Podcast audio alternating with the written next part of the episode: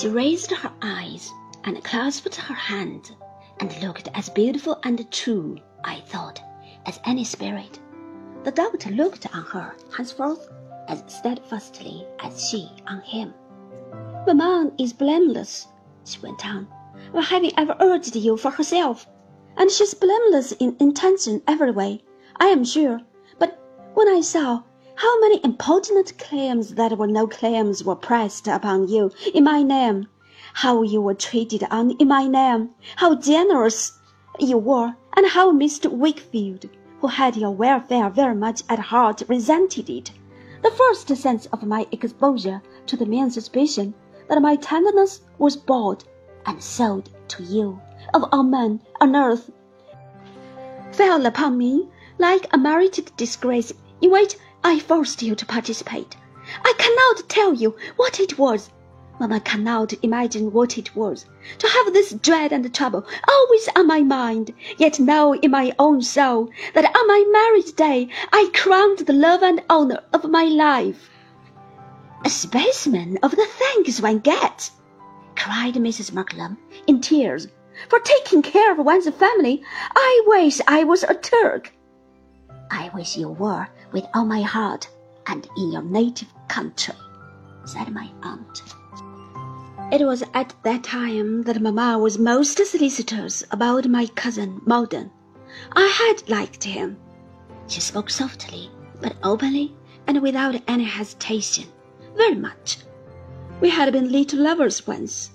If circumstances had not happened otherwise, I might have come to persuade myself that I really loved him, and might have married him, and been most wretched. There can be no disparity in marriage like unsuitability of mind and purpose. I pondered on those words, even while I was studiously attending to what followed, as if they had some particular interest, or some strange application that I could not divine. There can be no disparity in marriage like unsuitability of mind and purpose. No disparity in marriage like unsuitability of mind and purpose. There is nothing, said Annie, that we have in common. I have long found that there is nothing. If I were thankful to my husband for no more, instead of for so much, I should be thankful to him for having saved me from the first mistaken impulse of my undisciplined heart. She stood quite still before the doctor and spoke with an earnestness that thrilled me, yet her voice was just as quiet as before. When he was waiting to be the object of your munificence, so freely bestowed for my sake, and when I was unhappy in the mercenary ship I was made to wear, I thought it would have become him better to have worked his own way on. I thought that if I had been he, I would have tried to do it at the cost of almost any hardship, but I thought no worse of him until the night of his departure for India. That night I knew he had a false and thankless heart. I saw a double meaning. Then, in Mr. Wickfield's scrutiny of me, I perceived for the first time the dark suspicion that shadowed my life. Suspicion, Annie? said the doctor. No, no, no.